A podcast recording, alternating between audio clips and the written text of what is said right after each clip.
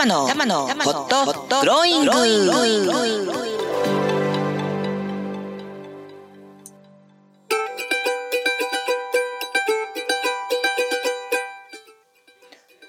皆様今日も明るく楽しく元気よくこの時間をお迎えでいらっしゃいますか？今週もホットグローイングの時間がやってまいりました。パーソナリティの橋本玉木玉ちゃんです。さあ今週も元気にスタートしてまいりましょう。この番組ホットグローイングは人生を思うがまんまに生きていくための転ばぬ先の杖として心が元気になったり意欲が湧いてきたり時に心が熱くホットに時に心がホッとするようなそんなちょっとしたヒントや情報トークを提供する番組です。いよいよ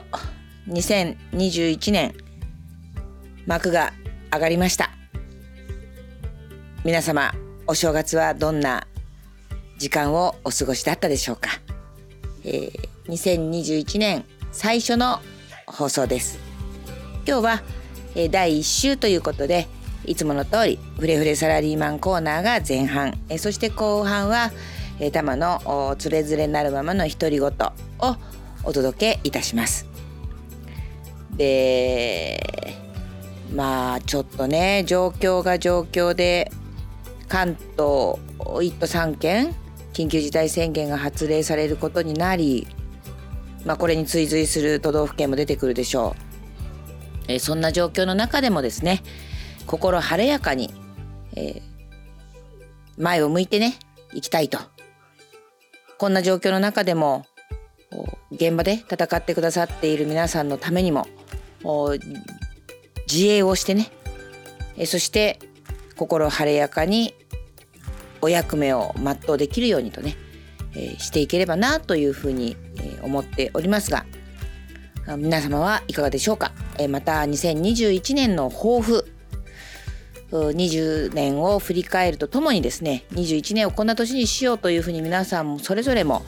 心に秘めていらっしゃるのではないかなというふうに思いますのでまあ後半ねちょっと時間が短くなるかもしれませんけれどもつらつらとそこら辺のことをお話しいたします。で今日も東京新宿の多摩スタジオの方からお届けしておりまして最近やたら私の周りにくっついている夢の出現によって何が起こるかちょっと分かりませんけれどもそこら辺はご容赦いただきまして30分間最後までお付き合いいただければ嬉しい限りです。それではよろしくお願いいたします。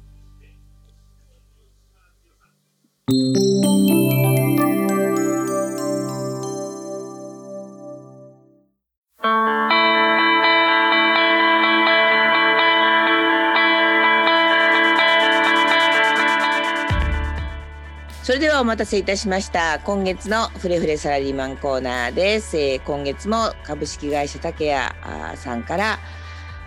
ゲストにお越しいただいています。こんにちは。こんにちは。よろしくお願いいたします。よろしくお願いします。はい、えー、今月のゲストは草野光太さんです。えっと草野さんは入社されてどれぐらいになられますか？えー、今度の4月で14年目に入ります。今度の4月で14年目。はい。はい。えー、っと、担当は、えー、情報システム部というところに所属しております。おいわば IT 関係なんでしょう。IT というか、パソコン関係と言いましょうか。はい、システム関係と言いましょうか。そうですね社内機器のメンテナンスであったりとか、まあ、分析資料の作成であったりとか IT に関わること全般を担当している部署になります。なるほど。最初からその IT の専門家としてやってらっしゃったってことですかね。あそうですね。入社してからずっと情報システム部の方に所属させていただいております。なるほど。えっと14年っていうと結構そこそこも中堅どころですよね。そうですね。自分ではちょっと自覚はあんまりないんですけど中堅と言われるところなのかなと。なるほどなるほど、えっとそもそもその IT 屋さんになりたかったんですか？えっと、そもそもはパソコンとかには興味はあったんですけどそこまでちょっといろいろ知識があるわけではなくてただまあ興味はあったのでできればそういう仕事をやってみたいなというのはありました。なるほど。っていうことは竹谷入ってからそっちの道を極めてった感じ？そうですね。本当にもう初心者から全部教えていただいて今に至る感じですねへえじゃあへえそれもまた珍しいね。ね。ですね。あの本当にプログラムとかを作るっていう作業もあったんですけど全然わからないところから先輩に一つずつ教えていただいてっていうところから始まりました。へえそうなんだ。まあまあ14年前っていうとまだまだいやそんなことないな。もう結構プロフェッショナルな人は世の中にいっぱいいたわけなんだけれども。はい。うん。で、えっと、浮気することなくずっとそこにいらっしゃるっていうことは性に合ってたってことですかね？そうですね。多分他が考えられないぐらいには性に合ってましたね。へえそうなんだ。じゃあ、まあ、小売業である竹谷さんの中であっても、はい。えー一度も現場に出ることなくはい。ずっと情報システム一本でいらっしゃった。はい。うーん。でその情報システム部から見て竹谷ってどんな会社ですか？そうですね。竹谷。うん。まあのやっぱり歴史のある会社ですのであの、まだまだこう IT としてあのいろんなところにこう手こ入れをしていって新しいものをどんどん入れられるっていう環境はあるのかなと思ってまして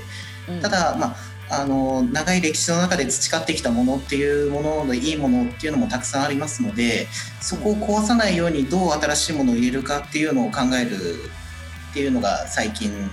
よく多いことかなと思ってます。うん、なるほど。まああのう私なんかもねちょいちょい前に3年前もう2年23年前にハードディスクがいきなりクラッシュしまして外付けのね、はい。ハードがクラッシュしてえらい目に3年間分のデータが飛んだことがあるんだけれども、はい。おーやっぱりそのお顧客データであったりとか商品データであったりとか、はい。あるいはポスレジのおオンライン化であったりとかはい。この14年の間でかなりそういうこう聞き回りと言いましょうかの進化も激しかったんじゃない？そうですね。社員にスマホ端末を持たせてあの、まあ、うん。そこで在庫管理をしたりであったりとか、うんまあ、トランシーバーを入れてみたりとか、うん。あとレジに関してもあのお客様に半分あの支払いの部分はお客様にやってもらうセミセルフレジの導入であったりとかやっぱりあの IT 関係ここ数年特にですかね。あの移り変わりがものすごく早かったのでちょっとそれについていくのもこちらもちょっと大変に思ったことがあります。そうだよね。それと同時にこのオンラインでのお買い物の激化？はい。この特にコロナでインバウンドにとって変わるい勢いで伸びてるじゃないですか。はい。そこら辺の対応も大変だよねきっとね。そうですね。ある意味その通販であったりとかっていうのが、まあ、急激に注目され始めて、うん。ある意味こう怪我の巧妙といいますかあの追い風が吹いてるなっていうところはあるんですがうん。やはりそうなるとあの、まあ、他の会社とかとどう差別化していくかとかそういったところでなかなかあの難しいところはあるなと感じております。うんそうだよね。まあ大手さんだとね、はいえー資金も潤沢にある中で一気にね新しいシステムに乗り換えていくなんてこともできるんだろうけれどもなかなかそこら辺が難しいところもあるよね。そうですねあのえーっとオンライン化の中での流れでは竹谷さんもポイントシステムとはい。あの中でのおなんだおオンラインでのポイントとあれが統一されたんだっけ？あそうですね。昨年末にあの通販の方のサイトをなかなか大幅に刷新しましてうん。通販で、えー、と購入されたポイントもお店で使えるお店で貯めたポイントも通販で使えるという形に切り替わりました。そうだよね。なんか、は消費者からするとすごいそれって当たり前な感じなんだけれどもはい、なかなか当たり前じゃなかったのよね。そうですね。もう何年もそういう形でやりたくていろいろ検討して、ようやくこぎつけたって感じですね。そうだよね、うん、なんか本当そういうことって我々からすると当たり前なのかなって思うんだけどシステム的なことからすると全然違うんだって話を聞いてそういうもんなんだと思って、結構大変でしたか？そうですね。もうあの本当に導入までのその仕組みを考えるのもそうですし動き出した後に本当にちゃんとポイントってあの両方で使えるんだよねとか毎日のようにもうほとんど通販にかかりっきりで確認作業を行いながら、あの問題があるところは修正してっていうのをずっとやってた形ですね。まあでもだからこそお得にお客様にはご活用ポイント還元も含めて、はいえー、していただけるからご利用いただけると嬉しいよね。そうですねやはりあのまあ、便利になったってお声をいただけるだけでものすごい励みになりますし、うん、今後もまあそういったお声がたくさんもらえるようにあの、どんどん改善とかをしていこうかなっていうそのモチベーションにもつながると思います。そうだよね。はい。ああそうそう。草野さんにとってのモチベーション一番のモチベーションのネタってえどどんなとこなのかしら？ほら現場の人だとさ、はい、ダイレクトにお客さんとのやり取りが結構あるじゃない、はい、まあ、そこで喜びもすりゃへこみもするんだけれども、はい、草野さんの場合はどうなの？そうですね。大きく2つありましてやはり、うん、あの情報システム部って特性上あのお客様と呼べるのはおそらくあの売り場の社員になると思うんですが、うんうん、あのやはり何か困ったことがあった時にこちらが対応して便利になったとか助かったっていう声をいただくっていうのもものすごい励みになりますし。なるほどなるほど、はい、あとはまああの新しいことに対してチャレンジできるっていうのがまあ簡単というかあのやりやすい部署ではありますので、うん、やっぱりそういう新しいものをちょっと試してみてこれは竹屋で使えるなって思ってこう入れたものが受け入れられた瞬間とかにやりがいを感じてます、うん、なるほど。なるほどね。そうかそうか。反応は見れるってことなんだね。そうするとね。そうですね。システムにいると、うん、まあ、会社全体の反応が見れますのでやはりあの何が悪かったかとかこれが良かったっていうのはものすごくあの情報が集まってくる部署だと思います。なるほどなるほど。その反応にまあ一喜一憂することもあれば、はい、うんだからこそ明日への活力になるってこともあると。はいですね。なるほどなるほどなるほどね。うん、ところでそのやっぱ今まあ、ままさに第3波の、ね、コロナの波がやってきているわけなんですが、はい、えー、その中でも竹谷さんってほら在宅ワークが難しい会社じゃないですか。そうですねはいで IT 部門だってなかなか在宅ワークでやるような IT じゃないじゃないですか。そうですね。やはりあの、まあ、売り場に行って機械のメンテナンスとかっていうのが多くなってきますのでなかなかそこが難しいかなと思ってうん、そんな中で、はい、うんとまあすごいある意味ストレスというかこうコロナ見えない敵であるコロナに対するね緊張感だとかもありながら、はい、どうやってリフレッシュとかしてらっしゃるんですか？そうですね。リフレッシュ。私の場合最近ですと、まあ、新しいプログラムの言語の勉強を始めたんですけど、うん、ある意味こうあの仕事でやってることが趣味と直結してますので、うん、あのプログラムのその勉強を進めて、まあ、あのちょっとちょっとしたアプリ開発とかを趣味でやってるんですけど、そちらの方を進めてこううまくいった瞬間とかでもう癒されてるなっていう感じがします。なるほど。もう、じゃあもう365日24時間 IT なんだ。そうですね。朝起きてパソコンつけて寝る前にパソコン消してみたいな生活ですね。家でもっちゅうこと？そうですね。はい。へえ。よほど好きなんだねそうですね。まさか自分もちょっとここまでドハマりするとは思ってなかったんですけどあ何な何がそこまで面白いのかね？そうですね。とにかくもうなんかこれさえあればできないことはないんじゃないかと思わせてくれる可能性の広さといいますか。あのとりあえず自分が勉強して使えるようになれば何でもできるっていうなんかちょっとした万能感みたいなものがあるのでそこを突き詰めていくのが楽しくて仕方ないですね。自分でアプリじゃないけどなんかそういうプログラムを作ったりとかしてるっていうこと？そうですね最近になって勉強し始めたんでまだあのアプリと言えるほどかなりあの高性能なものではないんですけど、うん、やはり今まで手でやってたものが勝手に動いてもう正確にデータを作ってくれるとか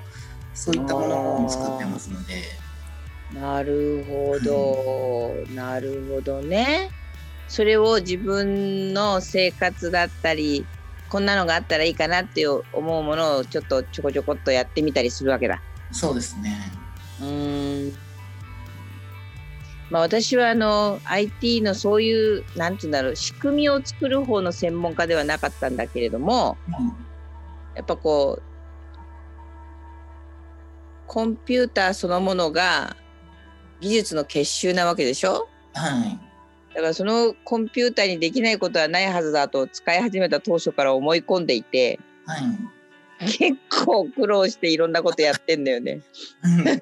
手で手でやった方が早いんでねえのっていうような、まあ、チラシ作りから始まってね。ですね、はい。うん、DTP ソフトなんて言われてた時代からいろんなもの作ってたり動画だったりとかも全部いろいろやってたりするんだけれども、はい、ただやっぱ私はやっぱその消費者だからはい、あるものを使うわけじゃない。そうですね、はい、ソソフトとかそういうものまで作ってあるいはシステムまで作ってこれができるようになんてことはしないわけなんだけれども、それでもそのコンピューターの世界でもやっぱこの10年の進化って言ったらすごいじゃない。そうですね、まあ、スマホしかりタブレットしかり、うん、あとはクラウドであったりとか、ね。はい、その中でもこれは知っといた方がいいよねっていうなんかこうあああるの？これは知っといた方が。うん。消費者がね、うん、あの知らなくて知らないというかこのサービスは知っといた方がいいよねとかこの仕組みは知っといた方がいいよねとかいうもある？そうですね。消費者の方っていうとなかなか難しいところがありますね。うんまあ、えー、あ難しいですね。ちょっとパッと出てこないんですけど、うん。とまあ、そうですね。あの、ちょっとまあ、あの、なんだろう。えー、広告っぽくはなっちゃうんですけど、うん、あの最近やっぱり LINE ってなかなかあの、うん、いろいろなことができまして、うん、うちも、まあ、去年の末に竹谷の公式アカウントの中で LINE 証の機能を持たせまして、うん、LINE にこう会員証のバーコードをパッと表示させてそこに今持ってるポイントを載せてでその LINE の画面を見せてもらえば竹屋でお買い物した時にあの会員証を出さなくて済みますよっていうサービスを始めたんですがでいろんな会社でそういった会員証であったりとかあとはまあ LINE の中であのもうあのお金をチャージしてそのまま電子マネーとして使えるであったりとか。やっぱりその LINE って最初もう本当にちょっとしたメッセージを送ってで通話ができてっていうところからかなり進化を遂げてますので、うん、LINE は使いこなしておくと本当に今後もまたどんどん便利になっていくんじゃないかなっていうのは思います。なるほど。公式アカウントねうちの会社も一応持ってるんですけど全然お呼びもつきませんが、あのなるほどね。あじゃあ竹谷さんでも、えー、LINE のそのおなんだカードレスというんでしょうか。はいあのリアルなカードがなくても LINE で連動させてしまえば、は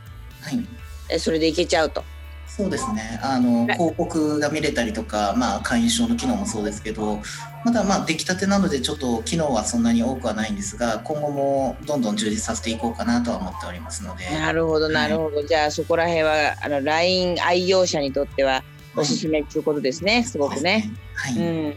えー、っとお竹谷は、えー、御徒町、えー、一番大きな駅では JR の御徒町から徒歩1分半ぐらいのところにあるわけなんですが、はい、えっと、何かあのリスナーにお伝えしておきたい情報ありますか？この新春に。えっと現在開催中でえー、11日まで開催となっております。えっ、ー、と、本館 A 棟4階の新春ファッションアウトレット。なるほど。は竹屋4、3階で、えー、竹屋の家電初売りを開催しております。竹屋4ってことは、1階がお薬売り場のところかな、はいえっと、お野菜売り場ですね。あお野菜売り場か。もともとインテリア雑貨館というははははお野菜売り場の4階。はい。で、で家電、家電の初売り。家電の初売り。はい。で、えー、A 棟4階で、はい。えっ、と、4階っていうことは1階がお菓子売り場とか食品売り場のとこだね。はい、そうですね。一番。の、あの、紫のビルの4階で、はい、はいえー、こちらが新春のファッションアウトレットですね。なるほど。それはいつまでやってらっしゃいます、はい、えっと、11日までになっております。なるほど。11日まで。はい。えー、月曜日ですね。ええ月曜日？あ、はい、あ月曜日の祝日ね。じゃああと3日ぐらいしかこの放送からはありませんが、はい、えー、ぜひぜひ皆さん足を運んでいただきまして、はい、お得なあ商品をゲットしていただければと思います。あと他にありますか、はいそうですね。ちょっと少し先にはなるんですが、うん、えー、1月の30日と31日の2日間で月末2日間、はい、はい、えっ、ー、と新宿アイランドという別の場所をお借りしまして。ああ西口の、はい、あそうですね。はい。ほうほうほう。こちらでブランドベッドのプレミアムバーゲンを開催予定となっております。えー、あ県外催事。はい、天外祭事です。おお、じゃあベッドを買い替えましょうなんて考えていらっしゃる方はぜひぜひというところですね。そうですね、はい、ぜひとも。はい、はい、えー、30、31の月末の2日間、新宿アイランドにて、ベッドの催事がございますと。はい。はい、了解いたしました。えっ、ー、と、なんか、いろんなあ話が多岐に IT で多岐にわたってしまいましたが、あ本日のフレフレサラリーマンコーナーはここまでとさせていただきます。草野さん、ありがとうございました。ありがとうございました。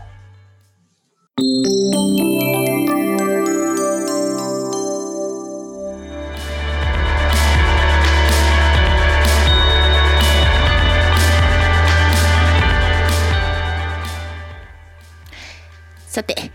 なんだっけ今日は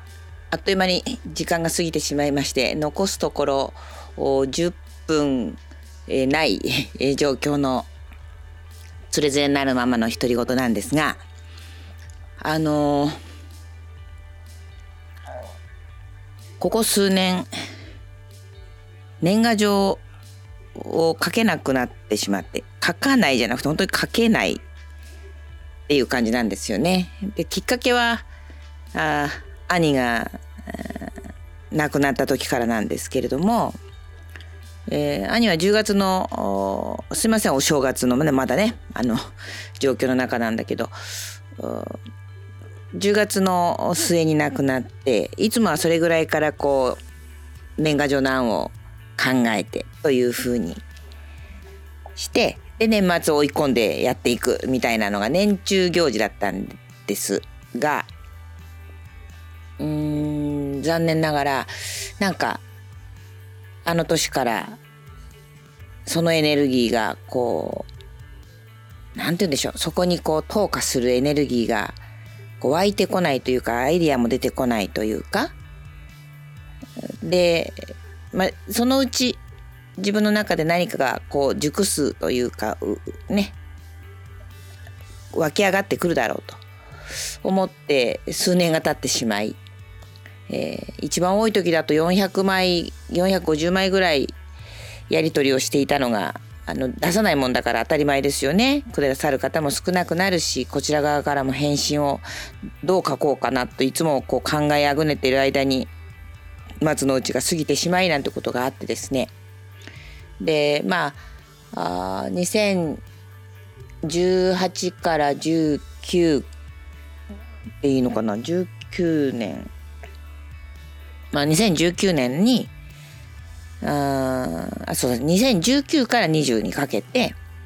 えー、動画クリエイターとしての学びをもらったので、えー、動画でね挨拶をと思って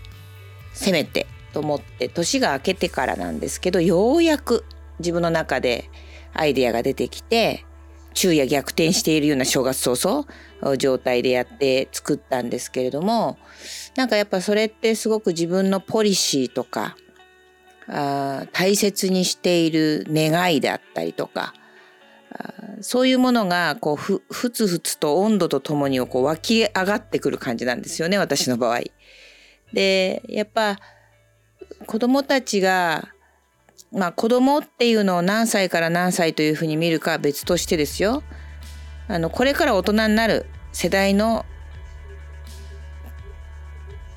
まあ子供たちが我々を見てやっぱあんな大人になりたいと思ってもらいたいっていうのはここ数年ほんと強く思っていてずっとその思いは変わらないんですよね。まあそれは原点的に私が憧れる大人とたくさん出会わせてもらったっていう原体験があるからなんだけれども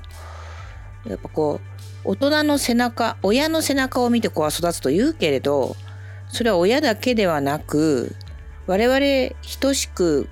子供たちから見ればこの社会を牛耳っているであろう大人を見ているわけですよね。でその大人のありようあり方 B ここら辺のことを、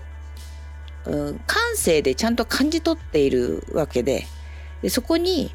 夢や希望が持てなかったら大人になんてなりたくないって思うのは当然でで楽しそうでなかったらそんな未来を楽しそうに描けないじゃないですか。ななななんだか話がループしちゃってわけわかんないけど。あの満員電車でまあ私もね満員電車を使ってた時期があるので満員電車で疲れ果てた顔を朝からして首うなだれてあるいはずっとスマホのゲームをしている。それがもしかしたらその人にとっては唯一のリフレッシュ方法かもしれないけれどもそれでもふっと顔を見るとなんか疲れた顔をしてるなんていうね我々を見ていたら子供たちがそれが何歳であってもあんな大人になろうとは思わないわけなんですよね。でそのあんな大人の一人が自分なんだっていうことをものすごく自覚した時に、えー、世界を分母にすれば私は米粒ほどの存在感もないかもしれないけれどもやっぱり背中を自分の今生きているその背中を見せていきたいなと。あえいでいてもうまくいっていなくてもでも人生楽しいぞと。楽しい人生を送るために今があるっていうねそんな背中をやっぱり見せていきたいなと強く強く私だけではなくこの社会を支えている全ての大人の皆さんに、えー、そうあってほしいと願う2021年の始まりでした。うん、さて皆さんの思いはいかに？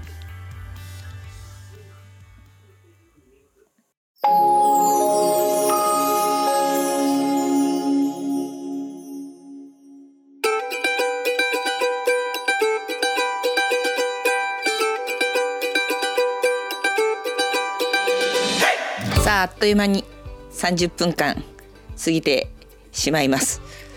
えー、実はですね年末システムを録音のねスタジオのシステムをいろいろちょっとちょこちょこ動いてたら、えー、トラブってしまって、えー、それが復旧できずにですね、12月の放送がすっ飛んだりですね、えー、なんとか今回、え、この年始めのまでには間に合わせようと思って、えー、復旧はさせたんですが実はもうちょっと新しいシステムが目の前にあるんだけどそれが使えないでいたりとかね、えー、そんなアクシデントがありながらもあこれは言い訳です、えー、言い訳でこれは本当あの数少ないリスナーの中ではですね楽しみにしてくださってる方もいるのに本当に申し訳ない、えー、今年はですねえちゃんと順調に放送をしていけるように、え努めてまいりますので、えまた新たな年よろしくお願いいたします。え私も元気にね、え21年を駆け抜けていきたいと思います。オリンピックを楽しみに。ということで、またお耳にかかりましょう。あなたの素敵な人生にいってらっしゃい。